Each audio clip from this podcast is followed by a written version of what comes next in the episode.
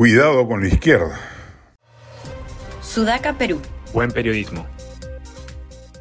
Lamentablemente, la salida intempestiva del poder de Pedro Castillo no permitió que concluya, como correspondía, la devastación de la izquierda peruana, tanto la radical como la moderada, entregadas incondicionalmente a los desmanes corruptos y muestras galopantes de ineficacia del ex gobernante Chotano. Encima de ello, la protesta social administrada entre varios actores por el castillismo radical, que siente que a su líder lo sacó a las patadas el Congreso aliado de los poderes oligárquicos, le ha permitido a la izquierda recuperar protagonismo y le ha dado tribuna para reinventarse en términos narrativos y morales. De ser cómplices de un latrocinio, han pasado de la noche a la mañana a ser luchadores contra la quimérica dictadura de Boluarte.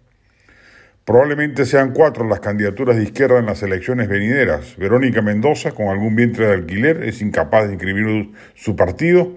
Antauro Humala, quien está tratando de inscribirse. Guido Bellido, probablemente por Perú Libre. Y Guillermo Bermejo, auspiciado por el Movadez, pero aún sin inscripción oficial. Bastará que alguno de ellos capture la mayor parte del bolsón del 20% de la población que se define de izquierda Solo el sur altoandino ya les asegura por lo menos 15% de votantes y podrá tentar su pase a la segunda vuelta.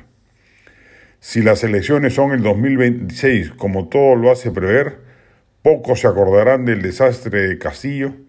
Ya hoy mismo no lo valoran negativamente en términos mayoritarios y ni en su peor momento tuvo tan baja aprobación como la tiene Boluarte, y la izquierda se asomará como huérfana de pasivos políticos y virginal candidata de la renovación del establishment.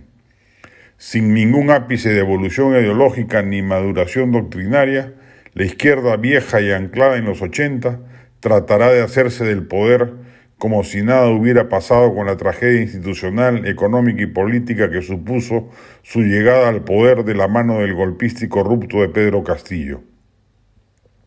Y la peor noticia para el Perú es que tiene chances de lograr sus propósitos gracias a la confluencia de hechos acaecidos luego de la caída de Castillo y también merced a la complicidad de una derecha sin narrativa, sin ideas novedosas, encima de ello fragmentada y sin visos de consolidar candidaturas.